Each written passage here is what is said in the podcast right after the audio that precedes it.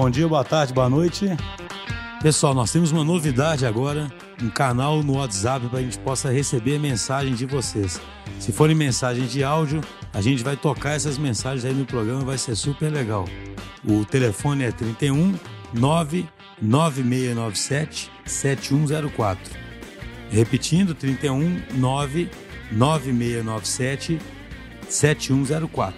A gente tem um e-mail também, osagilistas@dtidigital.com.br. Participem. Vamos começar aqui mais um episódio dos Agilistas. Hoje a gente está com alguns convidados bem especiais. A gente trouxe um pessoal da Localiza, de uma área que tem uma experiência muito significativa na aplicação dos princípios do agilismo.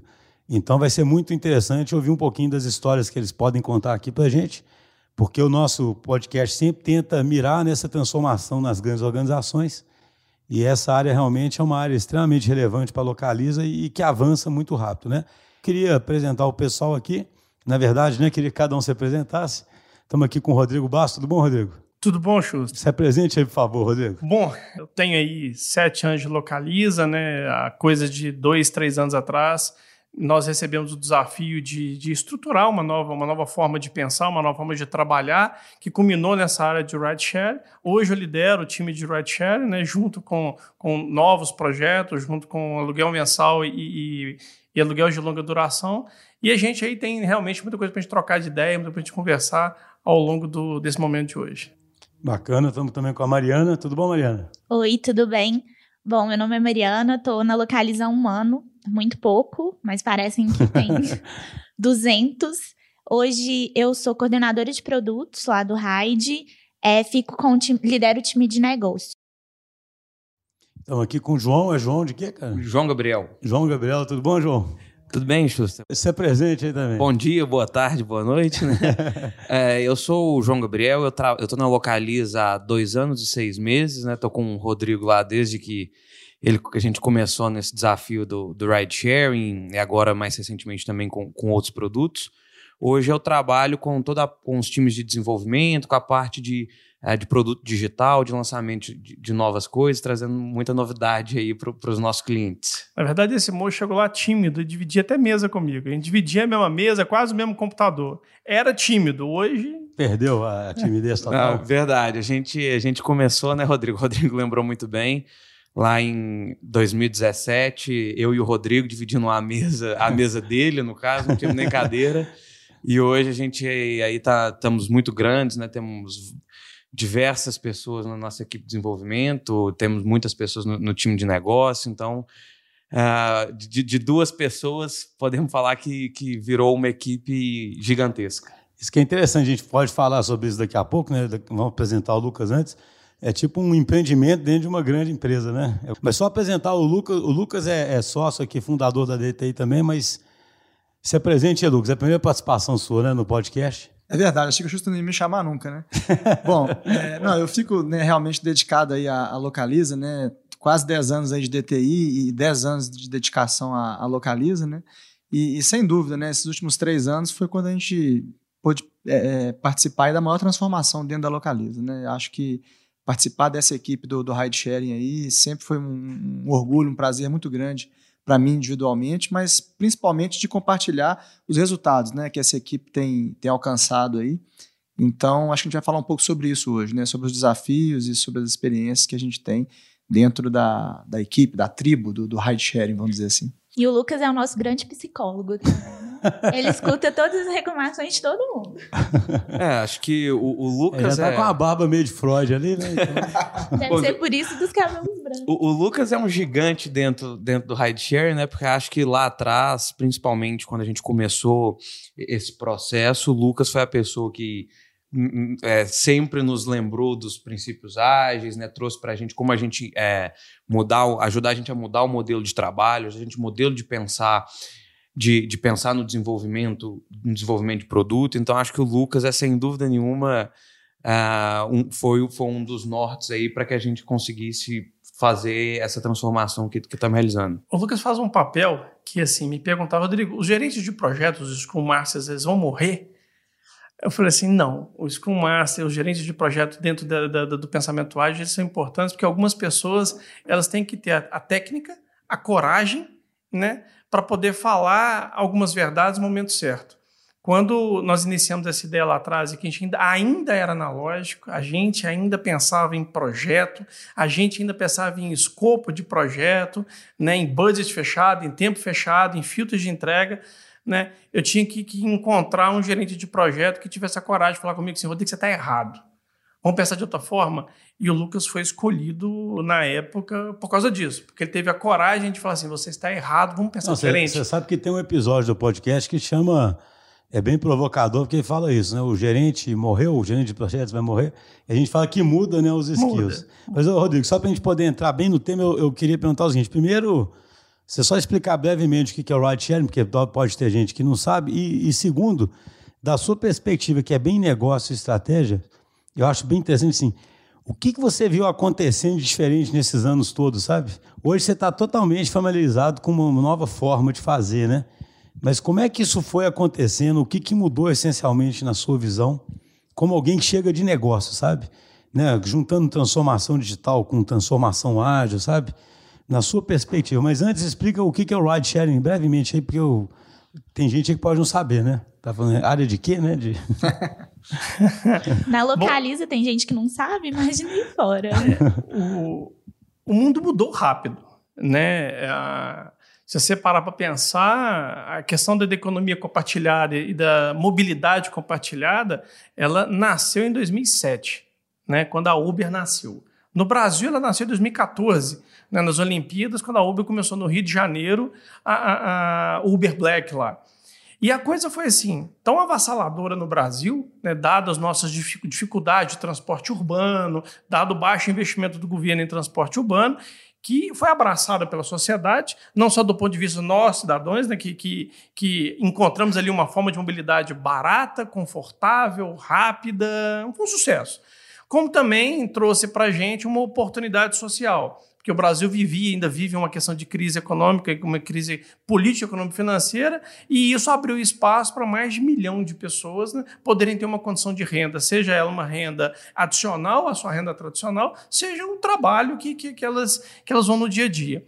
Quando isso aconteceu, nasceu no Brasil que existia no mundo a questão do red hailing, né, que é a questão do carro compartilhado, e nasceu junto disso o ride sharing também, né, que é a questão de você poder chamar alguém para poder te levar para algum outro lugar. E isso aconteceu. O mercado demandou isso, né? Veio aquele tsunami, não foi nenhuma onda de negócio, veio um tsunami. E a Localiza, como uma consolidadora de, de mercado de mobilidade no Brasil, como uma empresa que se propõe a mudar a mobilidade no Brasil, começou a ver essa mudança do mercado e começou lá atrás a estudar isso. Então, o RedShare nasceu no, no, Brasil desta forma e o RedShare na Localiza nasceu né, enquanto uma empresa de vanguarda, que sempre foi uma empresa de vanguarda, desde a sua fundação, há 43 anos atrás, enxergando oportunidade de negócio que trouxesse valor para o seu principal stakeholder, que é o cliente, né, se propôs a, a estruturar pessoas, não foi nenhuma área, foi estruturar pessoas para pensar, para estudar, para ver se aquilo entregava valor para os funcionários, para ver se aquilo entregava valor para os diversos stakeholders, clientes, acionistas, e nasceu assim. Né, Ride Hail, Ride Share na Localiza nasceu como a Localiza entendendo que aquilo era uma oportunidade para o mercado, uma oportunidade para os clientes, uma oportunidade de negócio. Uhum. E como é que e, e, por que que isso puxou tanto essa transformação ágil aí, né? Como é que foi a sua a sua como você e o João estão aí desde o comecinho, né? Como é que foi essa história? Bom, quando a gente começou esse negócio, né, eu vou falar que eu não entendia nada do que eu estava fazendo. E aí a primeira coisa que aconteceu foi a gente viver o ecossistema. Eu fiquei uns três meses vivendo o ecossistema. O que é viver o ecossistema? Eu dirigi o Uber, eu dirigi 99, né? Eu tive um evento que eu levei um amigo que há muito tempo eu não via para o aeroporto de Confins. Na hora que eu parei o ele me deu o cartão de visita dele, ô Rodrigo. Você é engenheiro, cara, você está procurando emprego, você dirigindo Uber aí, você está procurando uma oportunidade. E, e, e, viver isso é muito importante, porque se colocar na pele do cliente, se colocar atrás dos olhos do nosso cliente, do, do principal stakeholder desse processo, nos trouxe aprendizado. Não só isso, né? mas também é, viver nos momentos de, de, cadastro, viver os momentos de onde eles almoçavam, onde eles iam, ter essa experiência completa, né? me trouxe uma visão da percepção do cliente. E outra visão, Quando eu comecei a viver isso, eu vi que o mundo era digital. Porque toda a concepção desse negócio, a partir dos diversos aplicativos, seja Uber, seja Capify, seja 99, seja YetGo, seja é, é, Venom, seja Formove, seja o que for, nascem já digital. Nascem já pensando em CX, nascem já pensando em UX, né? em User Experience, em Customer Experience. Então, naquele momento eu falei assim, é, vou ter que virar um cara é, digital né, na, na, na, nos meus 40 anos. Né? Eu já tinha 40 anos na época, e aí veio uma outra coisa na minha cabeça na época, que é as pessoas que vão se, se, se confirmar enquanto profissionais nesse novo momento da transformação do fazer, do trabalhar, são as pessoas com capacidade de se, se, se adaptarem, é adaptabilidade. Naquele momento, eu acho que a grande transformação foi essa: foi viver o ecossistema, entender como é que o cliente enxerga isso e caminhar para o digital. Ou seja, é interessante, né? Esse negócio já nasce com uma barra mais alta, né? No sentido de ser digital e, e, e essa necessidade de customer experience, né? E aí, como é, quando, é que, quando é que você começa a perceber, talvez, que a forma tradicional não ia dar certo? Entendi. Como é que, a gente, como é que começou a ir para essa forma diferente para montar essa equipe atual que já. É, o que eu fico brincando é igual quem entra na DTI, né? As pessoas que já entram aqui, já trabalham desse jeito, eles nem eles nem conseguem imaginar que tem outro jeito de trabalhar, sabe? Aqui entra muita gente nova, né? Cara, nem. A gente, eu fico sempre brincando aqui que a gente erra. É mais fácil. Se você pedir um plano aqui para alguém de, de, longo prazo, o cara nem sabe o que, que ele faz, sabe? Porque não, ninguém nunca não foi, ninguém sabe fazer Gantt chart aqui, né? Claro. E, e, então o cara não imagina que tem outro mundo. Como é que foi essa virada? Porque o grande, a grande questão de todo mundo é isso, cara. Como é que começa essa virada? No caso seu, parece que teve um imperativo do mercado que fez vocês terem que virar. Mas tem muita empresa que vai ter esse imperativo e vai morrer na praia, sabe? Então, assim, o que, que aconteceu, né? A Localiza teve a habilidade, e tem a habilidade, né, de, de transformar uma estrutura interna de uma empresa tradicional em uma startup. Por que, que ela fez essa, essa, essa, criou essa unidade dentro da empresa como uma startup, uma, uma unidade capaz de aprender o tempo inteiro e reaprender o tempo inteiro? Se você volta três anos atrás, nós estamos hoje em 2019, né? Você volta três anos atrás aí, você está praticamente na cara do gol do lançamento da Uber no Brasil. Né? É, é, é você volta aí dos de 2016, por exemplo, dois anos de Uber no Brasil já com sucesso que era. E na hora que você olha o que foi lançado em 2014, porque tinha em 2016, você tinha pelo menos o que? Uns 10, 12, dúzias de, de, relançamentos ao redor do próprio produto, porque o, o, o, produto não era mais um lançamento, o produto era uma, um, algo que era um organismo vivo. Né? O rideshare no Brasil virou um organismo vivo. Ele aprendia e se reprogramar o tempo inteiro a partir dos inputs dos seus clientes, a partir do input da sociedade. Então não tinha verdade universal que durava um ano. Como é que você planejava e botava um projeto na mesa com é, filtros bem delineadas, tudo num projeto tradicional bem formatado, botando dentro do MS Project, né, com perto CPM bem definido, igual era nos projetos antigos. Se ali há três meses, a coisa poderia mudar, e mudava radicalmente. Quando a gente entendeu isso, a gente entendeu o seguinte, né? A metodologia tradicional, né, a metodologia ali clássica de desenvolvimento de produto, mudou. Uhum. O papo quase fala assim, morreu. Mudou. E quando isso aconteceu, a gente tentou buscar novas metodologias. Né? A gente encontrou caminhos, encontrou na parceria, inclusive com a DTI, né, um bom caminho para a gente falar assim, aí, vamos estudar, vamos ver o que é possível fazer. E aí, quando a gente encontrou dentro do, do, do modo de pensar ágil uma forma de desenvolver aquilo, que basicamente passava pelo quê? Passava pelo uma fortaleza da Localiza, que é a visão de cliente, que é o tripé cliente, a Customer Experience e User Experience, né? olhar para o cliente o tempo inteiro, né? olhar para nossas capacidades internas, gente que inspira e transforma, como fazer aquilo acontecer, né? e não perder a visão do que é o outro pilar da, da, da, da Localiza, que é resultados que é extraordinários. Né? Então, quando a gente viu que a metodologia ágil, que o modo de pensar ágil poderia promover aquilo, nós mudamos a forma mudou, o jeito mudou, e foi muito natural. Foi uma coisa assim que simplesmente aconteceu porque era muito aderente. Então, aí pegando cronologicamente, é que o João entrou nesse comecinho aí, né, João? Como é que foi essa. Como é que você observou isso da sua mesa dividida ali com, com Bastos? Não, então, Júlio, foi muito legal, porque acho que pra gente foi uma coisa meio que sem ver, né? O Rodrigo, ele comentou muito bem sobre como ele percebeu isso, ele já tinha mais tempo de companhia, mas para mim foi uma coisa praticamente é, natural porque eu sou engenheiro de produção, na época ainda estava na faculdade, não não sabia nada de metodologia ágil, toda a minha formação muito voltada para negócio, né? Até hoje eu estou muito mais com tecnologia por conta dessa experiência. O apelido dele era estagiário de luxo. então eu. gerente dos então eu ainda como, como estagiário, é, para mim, eu, eu cheguei lá, cheguei num cenário totalmente diferente e acho que o Rodrigo já tinha entendido isso muito bem, né? Que o que a gente fazia e eu nem sabia o que, que era isso, não funcionaria. Então, ainda sem saber o que, que era isso, a gente passou por um. A gente foi descobrir depois, né? Mas a gente saiu para a rua para conversar com o cliente, entrevistar cliente, fazer um processo de um design thinking, um design de negócios, né? É, sem saber, sem estar tá abraçado à metodologia, você acha que sem nem saber o que, que era isso. E à medida que a gente foi entendendo cada vez mais que. Uh, tudo que a gente lançava, qualquer coisa que a gente fizesse, tinha que ter uma capacidade de resposta muito rápida à necessidade do cliente, a gente buscou ajuda e aí foi onde o Lucas entrou com um papel muito importante para conseguir trazer um pouquinho de. Uh, vamos dizer, da, não da teoria, né, mas trazer um pouquinho de metodologia, um, um pouquinho de conceitos mais fortes para a gente guiar o caminho e não fazer única exclusivamente de uma maneira mais é, instintiva e de acordo só com, a, obviamente, a necessidade do cliente é o, é, vai ser sempre o norte, mas é, tendo um, uma base de para onde a gente estava caminhando e onde a gente queria chegar. Acho que foi isso que, que foi muito importante, foi quando a gente conseguiu sair daquela fase de simplesmente é, é, responder ao cliente, mas também fazer isso tendo o objetivo de qual a transformação que nós queremos ter para nossa para né, esse produto, para os nossos clientes e para colocar. Então, mas não foi, mas o começo foi um pouco mais turbulento, não assim? Sem dúvida, né? sem não... dúvida. Eu acho que assim, Basso comentou bem, né, assim, é, da coragem da, da Localiza de inovar. E acho que você capturou o cenário de forma interessante, que a gente fala isso muito nas nossas reuniões lá com a diretoria, que a barra aqui é altíssima, né? É, é, não tem barra mais alta lá do que essa, então não adianta a gente fazer muito bem, né? A gente sempre foi muito pressionado por, até como a localiza própria fala, né, o tal dos resultados extraordinários, né? Aqui, aqui mais do que nunca isso é verdade, né?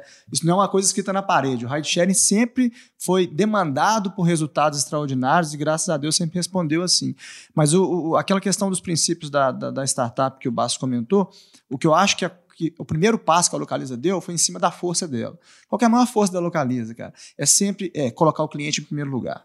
Né? E isso é um princípio é, é, é, é, ágil, vamos dizer assim, muito importante. Não adianta você conceber uma solução da cabeça, né? Então, a, a partir da demanda do mercado, a demanda é, do só um comentário breve, num dos primeiros episódios nossos, fala sobre as leis do agilismo, uma das leis é ser customer centric. Exatamente. E acho que é. A, é tá, tá no manifesto, né, força, Schuster? Tá no manifesto. Então. Exatamente. A partir dessa força que eu acho que começou. Né? Acho que esse foi o primeiro é, é passo de transformação, né? Como o Basso comentou, da Localiza olhando para fora e buscando isso. E aí a gente foi somando, né? É, outras coisas que a empresa talvez não tivesse de forma tão forte, né? Então a gente começou a questionar muito no início, né? Cara, e esse escopo fechado aqui, né? O que, que dá para a gente flexibilizar? E, e, e, nem tudo são flores. A gente sabe que a gente começou, a primeira entrega dessa equipe aqui ainda foi muito engessado. E com o tempo a gente foi conquistando isso, né? De cada vez e mostrando para a empresa que era possível gerar mais valor com, com, com, menos escopo fechado, né, mas com mais diretrizes de negócio e, e, e KPIs né, de negócio mesmo, né, que hoje Hoje, para nós, é natural, né? A gente só fala em, em KPI, em como é que a gente reporta para a empresa em termos de valor, de objetivo de negócio, mas até um tempo atrás a gente tinha uma feature já atrelada, né? A gente participava de reuniões é, tendo que mostrar features para diretores. Quem vê nas reuniões hoje que o diretor é o último a saber, o diretor fala executivo da empresa, né? Ele é o último a saber ali do produto, ele quer saber o resultado. A gente tem que mostrar para ele né, que os indicadores de negócio estão evoluindo, né? E essa autonomia que hoje é grande, ela não existia no início. Então, Mas é uma autonomia baseada dentro do, do, do, que é proposto de geração de valor, nos pilares da companhia. Né? E o que, o que é importante nesse processo também é que eu não reputo a, a, a mudança pra, de analógico para digital, de, de, modelos clássicos de projeto para modelo para metodologia ou para pensamento ágil, a uma mudança técnica. É uma mudança de mindset. Ao, ao, longo desse, desses últimos dois, três anos, eu acho que os grandes tropeços que nós tivemos nesses processos de desenvolvimento, e sempre tem tropeço em processo de desenvolvimento, não, foi, não foram tropeços puramente técnicos, foram, foram tropeços de aprendizado de mindset. Acho que a transformação digital, na minha concepção, né, e o Schuster é especialista nisso daí, não é uma transformação técnica. É uma transformação no modo de pensar, é uma transformação no mindset das pessoas, é uma transformação em como a empresa sente aquilo. Então, quando você tinha as primeiras reuniões de diretoria, os diretor, diretoria executiva, junto com a diretoria de área, a gente sempre voltava ao status quo, né? Mas o que, que vai entregar? Qualquer tela que vai entregar, o que a gente conquistou, igual você está falando ao longo desse tempo, é, foi a mudança de mindset digital. Né? O que, que nós vamos entregar de valor para o cliente? Quando você consegue conceber que o valor para o cliente, né, customer centric, está sendo atendido, qual que é a carinha da tela, qual que é o design da tela, fica para o segundo plano. Vem para o primeiro plano o quê? A entrega. Então, e olha que interessante, então, né? Você chegou a falar aí que. Acho que o Lucas falou, né? Que isso é como se fosse uma startup lá dentro. Então, eu queria perguntar para a Mariana, que veio de outro de outras né, organizações e chegou até um ano, né, que você disse. Isso, exatamente. Então você você sentiu essa autonomia? Você sente uma diferença de outros lugares onde você talvez não tivesse autonomia? Porque isso é. Falta sem entrevista. Isso é, é um dos assuntos o mais Rodrigo sensíveis que existem. bullying agora. É a hora dele falar a história de como a gente se conheceu. é, mas o Rodrigo sempre brinca comigo e que na minha entrevista eu falei que uma das minhas grandes dores na empresa que eu estava trabalhando é, anteriormente era que eu não via os meus projetos na rua. E eu fui, eu já trabalhava na área de produtos, sempre esse viés na minha carreira profissional. E era exatamente isso. Eu não via, as, os projetos eram muito longos, é, a diretoria tinha que aprovar tudo. Então, os projetos demoravam muito para ir para a rua e, começar, e a gente começava a ver o resultado daquilo. E eu estou vivendo exatamente o oposto hoje na posição que eu estou. Então, assim, a gente é, erra muito rápido, né? A gente experimenta muito, a gente tem condições, autonomia total para para colocar as coisas na rua, para testar, para para levar para o mercado, para ver os resultados e decidir se aquilo vai para frente ou não. Então, assim, é um gap gigantesco das minhas experiências anteriores, assim. Com certeza, a Localiza, a, o Ride, principalmente, ele tá anos-luz na frente do que a gente fazia anteriormente. Entendi. Voltando ao pensamento ágil, né? Quando ela fala a gente erra, a gente erra rápido, a gente é, pensa rápido, a gente testa rápido, MVP pequenininho, é, controlado dentro do ecossistema que a gente trabalha, a gente corrige aquilo rápido e a gente tem condição de pegar os inputs do cliente, fazer focus group, fazer pesquisas quantitativas, qualitativas muito rapidamente, colher aqueles resultados e mover para dentro da transformação digital para que aquilo possa ser realmente conectado dentro do desenvolvimento. Então, mas é uma, uma pergunta, como é que você, como o líder da área, porque é, é, é, muito curioso isso. Toda vez que a gente fala de autonomia, muitos clientes na hora perguntam: nossa, mas autonomia, fazer o que quiser. Eu até brinco, né? Eu falo, cara, quem tem autonomia fazer o que quiser na vida? Ninguém tem, né? Autonomia fazer o que quiser, né? Mas uma das coisas mais difíceis que tem é o líder, nas organizações tradicionais, o líder da autonomia, né? Que é o que você sentia, né? Por que, que você acha que você tem isso lá? E, e aí eu pergunto pro Basco, como é que você tem coragem dessa autonomia? Eu acho que a resposta é muito simples, assim. Eu acho que todo mundo sabe exatamente o que, que se espera, o que, que a empresa espera, o que, que nosso cliente espera. E aprende rápido isso, né? E aprende rápido, assim. A gente está constantemente na rua, a gente está constantemente... É, é, recebendo feedback, recebendo o desdobramento da, dos objetivos de negócio. Então, eu acho que está todo mundo é, na direção correta. Então é muito fácil a gente tomar decisão quando a gente sabe para onde a gente tem que ir. Acho que tem muito a ver também com a questão de ganhar o direito de errar, né? Acho que a gente escuta muito isso no, em alguns, até alguns outros podcasts aqui dos, dos agilistas, que é, obviamente, no começo, a diretoria executiva, a, a liderança da empresa, ela vai ter restrição que a gente está tentando fazer. Eles não vão simplesmente te dar total autonomia. Autonomia é um processo, né? À medida que a gente passou por essas primeiras reuniões, onde foi muito difícil, onde a gente teve que validar feature, onde a gente sofreu. As primeiras que... entregas, né, João? Primeiras entregas, não só a primeira, na verdade. Onde a gente teve que voltar para trás e, e, refazer, a gente ganha também, a gente mostra que, olha, o que as entregas estão gerando resultado, elas estão entregando o que os clientes esperam, elas estão respondendo aos objetivos da empresa, você ganha autonomia com a empresa mostrando resultado também. Então, acho que não existe essa transformação de algum dia alguém resolve dar autonomia para as pessoas e a partir de amanhã as pessoas têm autonomia e vão atuar é, dessa forma. Acho que é um processo onde. É, é conquistado, né? Sim, é, um, é uma, um processo de mudança, onde você tenta fazer uma mudança, você tem uma visão diferente, e a partir daí, a partir das entregas bem-sucedidas, a gente vai conseguindo cada vez mais chegar no modelo que a gente atua hoje. E, ô, Xuxa, só para exemplificar, porque a gente olha né, o mercado assim, e eu não tenho dúvida que o Hyde aqui, nesse caso, é um case de muito sucesso, quando a gente fala de autonomia, né? É, hoje, né, o João já trabalha lá, às vezes, com problemas de negócio que são trazidos pelo Rodrigo ou pela Mariana, e, e ele é, recebe um problema, às vezes, muito mais do que uma solução, né? Que é o que, é o que a gente via é, alguns anos atrás, dentro da própria Localiza ou, ou, ou, em outras empresas, né? O pessoal chegava tentando dar uma solução para o time digital, para o time de produto ou para o time de desenvolvimento, né? Simplesmente implementar aquilo ali. E, e o João hoje, às vezes, é, é, passa mais do que isso. Eu vejo, às vezes, ele pegando problemas lá e passando para as equipes, entendeu? Assim, porque as equipes hoje, elas, no nível de desenvolvedor, elas conhecem esses valores né, elas participam né, das discussões, elas são orientadas aos valores de, de, negócio da empresa, aos resultados de negócio da empresa, do, do desenvolvedor ali, ao cara de UX, as pessoas que estão é, é, garantindo a qualidade do, do, do software. Né? Então, eu acho que essa permeabilidade que a gente tem assim do que, que é valor para todo mundo, né, é que consegue fazer com que essa autonomia chegue até o último nível, né? Não estou aqui falando que isso é perfeito, que já estamos, né, João, no estado da arte, mas a gente já tem bons casos de sucesso lá com isso. Ah, não, com certeza. A gente fez uma coisa que para localiza acho que era inimaginável, né, até para o mercado, que é pegar desenvolvedor, viajar com o desenvolvedor para conhecer operação longe de casa, né, tirar o cara uma semana, falar, olha, Tirar vamos viajar, vamos né? conhecer como é que funciona e tentar aproximar as pessoas. Acho que é muito disso. É. O escopo, é, o nosso desafio é muito grande, né? O, é, o ride sharing também com os outros desafios de diretoria, nós, temos, nós temos um desafio muito grande.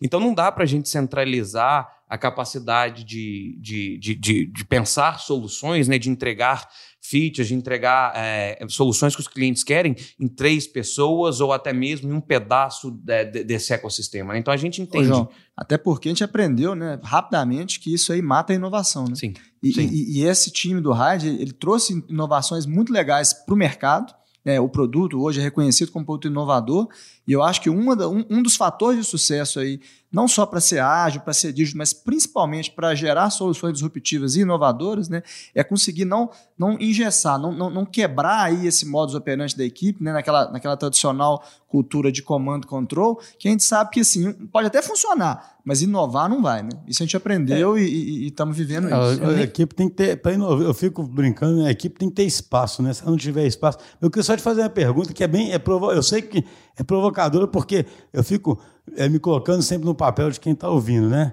Aí eu falo assim, poxa, Basso, você como líder da área, como é que você tem coragem de dar essa autonomia para o pessoal? Isso não te incomoda? Você não está perdendo o controle da situação? Não. Perguntas que... que... eu sei. Você não tinha que estar tá controlando mais, não. mas se eles decidem esse tanto de coisa, o que, que você faz afinal das contas? Que é, o, é os questionamentos, né? Que... Acho que a primeira brincadeira, que é, não é uma brincadeira, né? Eu não atrapalho. Acho que a primeira coisa é não atrapalhar. Né? Mas a, a, a empresa é muito hábil em estabelecer quais são seus objetivos estratégicos. Né? Na hora que você olha para a empresa, é claro, em, em, todos os lugares da empresa, né, os pilares estratégicos da empresa. Né? A questão do, da visão de cliente, a questão da visão do, do, do, do gente que inspira e transforma, os resultados extraordinários que nos impulsiona. Isso é muito claro. Quando você se fundamenta nisso, para qualquer coisa que você vai fazer, né, você está empoderando o time a buscar isso. Dentro do Rideshare não foi diferente. A gente pegou isso, trouxe para dentro do nosso universo, ouviu o cliente. Quando você ouve o cliente, você está se fundamentando em Customer Centric, você está se fundamentando num pilar da Localiza, e você estabelece em time qual que é os próximos passos. O que, que nós vamos fazer no próximo período? E uma coisa que a gente já aprendeu é: os próximos períodos são sempre curtos. Eu não tenho um ano, dois anos. Eu tenho ali um período, um ciclo que vai ser vivido, que o time está todo empoderado dentro daquilo que o time entendeu que é importante fazer a partir da visão do cliente. Então as pessoas trabalham. Né? A, gente aprendeu que o, dia a dia dentro do pensamento ágil ele vive eh, como se fosse numa rede, que as pessoas estão ali responsáveis por aquela atividade dentro daquele período que foi subscrito na última, na última conversa nossa. E todo mundo tem imbuído em fazer aquilo. Se alguma coisa mudar, como os períodos são curtos, todo mundo vai mudar junto. Então, o poder do time, né? O líder está ali para tirar as barreiras da frente. E quando isso acontece, eu até brinco com, com, com, com uma frase que não é muito politicamente correta, mas a gente age igual ao Al-Qaeda, né? São redes conectadas, né? E assim, se uma, uma célula cai, a outra célula está ali para apoiar. Né? Se outra célula cai, a outra célula está ali para apoiar. E aí o negócio se torna ágil e se reverbera e se refaz rapidamente. Quando você entende que o time inteiro está conectado em rede, com objetivos em comum, a coisa acontece. E ela acontece quanto time. Então eu não estou empoderando um indivíduo. Eu estou empoderando o time. Os, e aí é o né? contrário. Né? Não é mais eu, como líder, empoderando o time. É o time que está me empoderando para poder, dentro do que foi visto, sob a visão do cliente, sobre resultados extraordinários, sobre pessoas que inspiram e transformam, o que defender, o que tirar de barreiras da frente para que as, as coisas possam acontecer.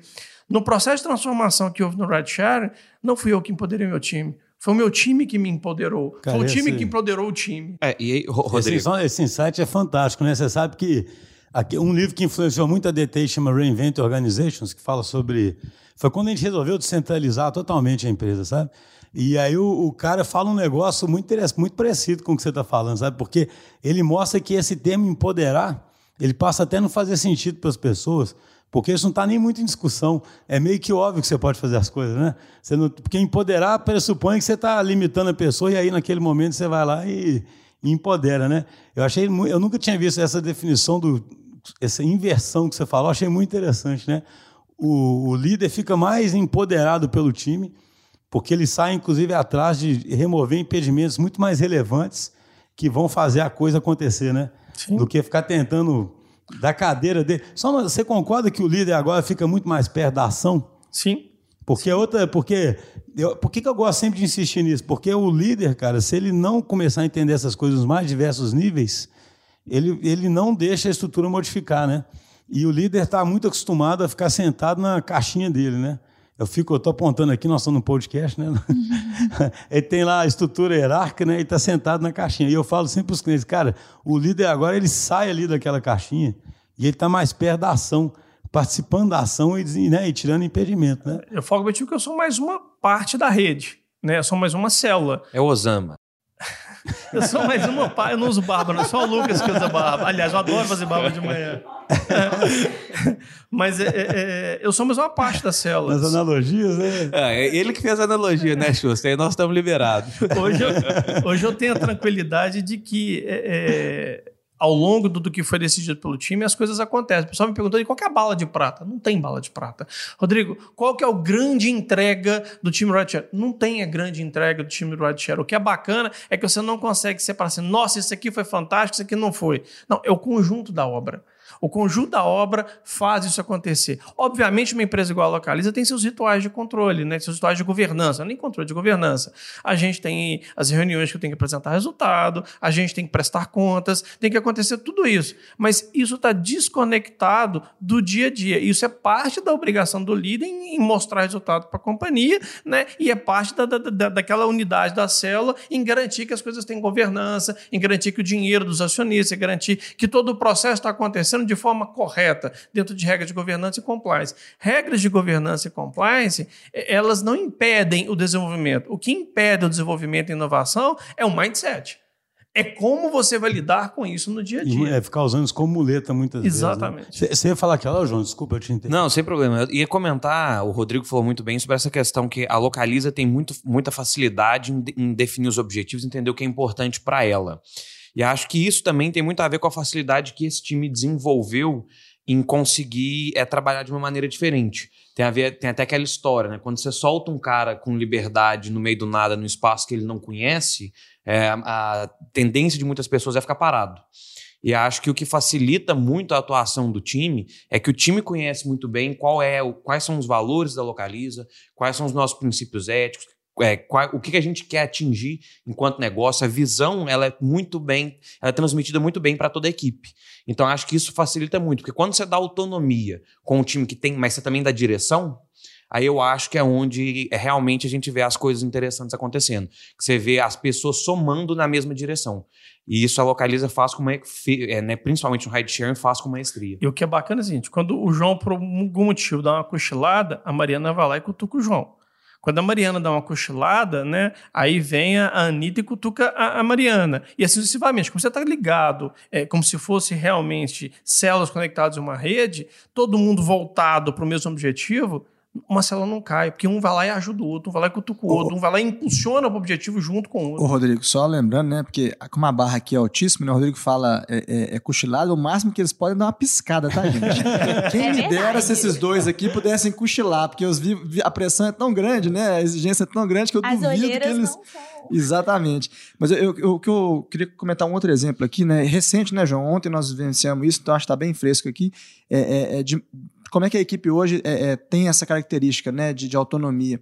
A gente estava vindo com um problema aí, né? Temos uma entrega para fazer, identificamos um, um- um gap na, na equipe, né? Deu, cara, nossa equipe tem um gap aqui Uma funcional. e- capability mesmo, né? Exatamente, a gente não vai. Temos um desafio para poder entregar. Aí o João discutimos um pouco e tal, tro- trocamos umas ideias aí, né, João? Um pouco acirradas, mas, cara, vamos chamar o time, né? Chamamos o time para conversar e tal, trocamos duas, três palavras. Nós voltamos lá de noite, né?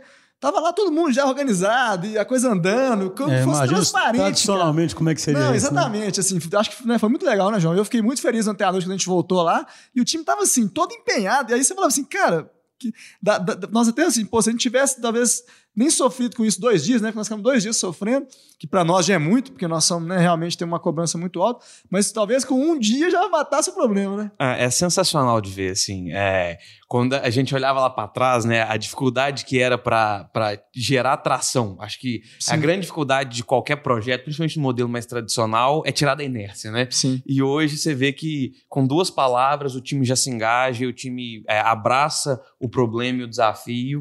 Então, mas, ô, João, E- sabe o que eu acho legal, só? E esse exemplo que vocês deram para mim, a gente às vezes fala que a estrutura tem que ser mais orgânica e parece uma metáfora forçada. Né? Alguém fala, ah, o que, que significa isso? Cara, hoje cada vez eu enxergo mais isso, né? Porque o orgânico é aquele negócio que se adapta rapidamente, né?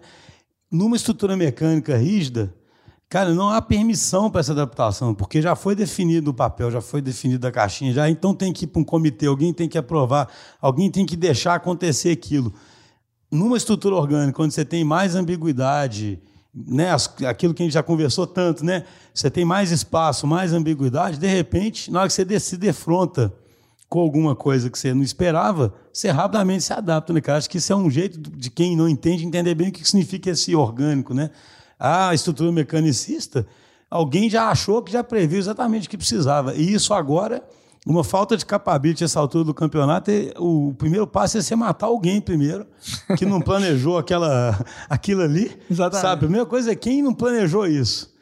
E aí, e aí alguém revê um plano todinho e para depois, né, fazer. enquanto isso, vocês já mudaram, já estão entregando. Né? A primeira aí coisa é esse achar o- você trouxe é sensacional, porque o ser orgânico é isso, né, cara? A primeira coisa na estrutura mais mecanicista é achar o culpado, né? E a segunda é medir o atraso.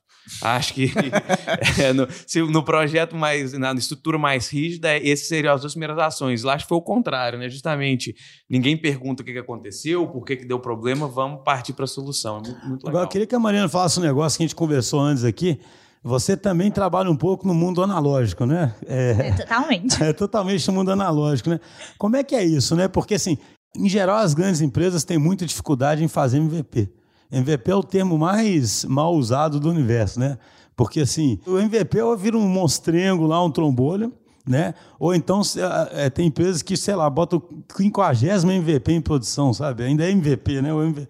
Mas, enfim, se você no analógico consegue fazer MVP, isso prova que por trás do MVP está um conceito muito forte de experimentação, né? Com Como é que certeza. você, o que, que você nos conta sobre É, eu isso? acho aí? que o mais importante é dizer assim que a gente tem todo o time digital, um produto digital super sólido, mas a Localiza entrega um serviço que é analógico, né? Tem um carro no final do processo, tem não sei quantas é, centenas de agências espalhadas aí no Brasil inteiro e o, na- assim, a principal interação que a empresa tem com o cliente é na ponta, né? E é no dia a dia ali daquele contrato. Então a gente tem é, um processo de cobrança, um processo de assistência ao cliente, um processo de suporte ao cliente que é todo humano. É, o carro ainda não é autônomo, né? É. A gente precisa de uma pessoa dirigindo. Por enquanto, Ele tá por lá. enquanto. Por enquanto, espero que por muito tempo ainda.